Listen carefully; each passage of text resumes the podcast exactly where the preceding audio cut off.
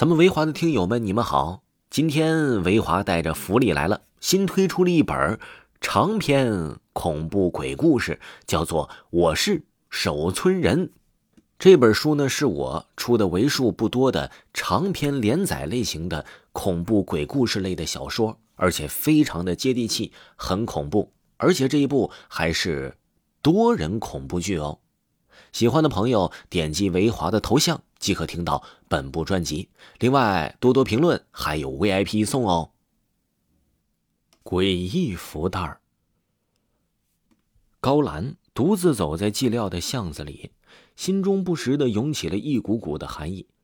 忽然，一阵歇斯底里的尖叫声传来：“啊，放开我，请再给我一点时间！”高兰急忙循声而去。见到两名奇丑无比的男子正架着一名女子，急匆匆的往前走着。这档口，高兰的第一反应就是救人，于是他壮着胆子大喝一声：“站住！”哪知这嗓子一喊出来，两个男子猛地一回头，正愣之间，那女人便挣脱二人之魔爪，奔高兰而来。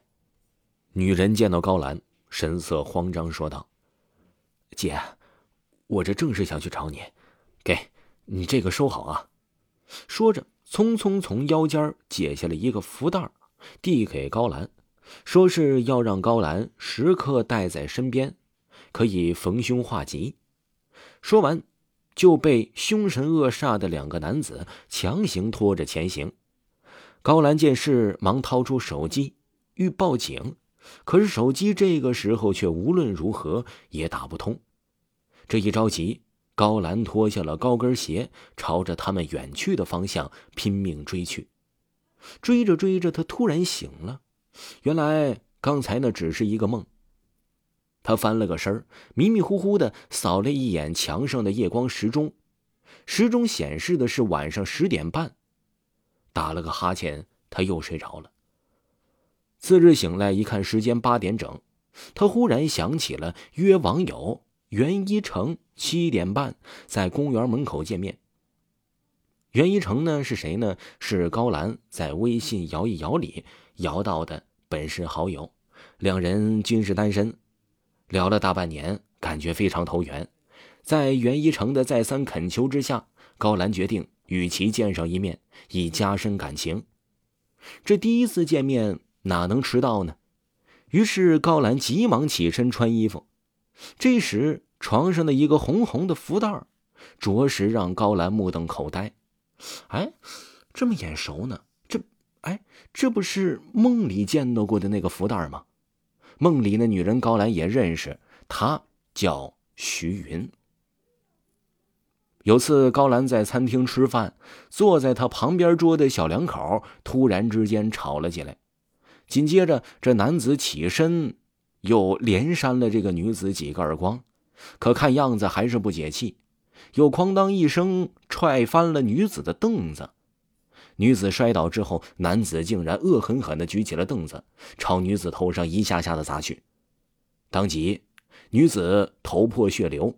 恰是这一幕，深深地激怒了一旁学过半年跆拳道的高兰。只见高兰起身是飞踢一脚，男子扑通一声倒在地上。龇牙咧嘴了好半天也没爬起来呀！这时，高兰拎起这男人的衣领，怒目圆瞪说道：“说女人是用来疼的，不是用来打的。”话音一落，该男子忙点头称是，连声求饶。随后，高兰又带着这名女子去医院包扎好了受伤的头部，这一举动让该女子感动不已。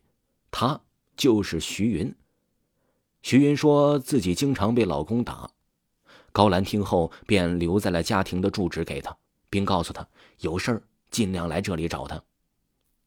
话说没隔几日，徐云就来找到高兰了，说是自己怀孕了，可她男人依旧是死性不改，她实在是受不了了，她想与之离婚，可自己是身无分文，她这才找到高兰。想向高兰借点钱去医院堕胎，当时高兰一听这忙哪能帮啊？毕竟孩子是无辜的呀。听了高兰一番话，徐云一脸的绝望，随后低头含泪离开了。可话说回来，当时徐云来借钱也没进屋啊，就在门口说了那么几句话就走了。这房子又是高兰一个人租的，平日里也从来没人来过。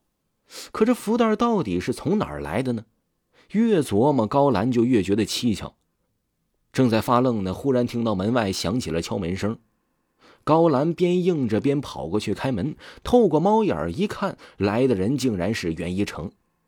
这一下，高兰更是急得手足无措了。只见他结结巴巴的冲着门外喊：“哎，你，哎，你，你先等会儿啊！”说着，他赶忙跑进里屋，换上了一身漂亮的衣服，随后去洗脸。可是，当他的手触摸到自己的脸时，忽然吓了一跳，只觉得这整张脸摸起来怎么这么像榴莲呢？他忙跑到镜前，不禁惊愕的张大了嘴。原本白净细致的面孔，也不知怎么的就变成煤块一样黑，就连嘴唇都是黑的，而且长满了刺，恐怖极了。这该如何是好呢？该怎么样面对自己的男神呢？一着急，高兰忍不住的抓狂一般的呜咽起来。听众朋友，诡异福袋还有下集，请您继续收听。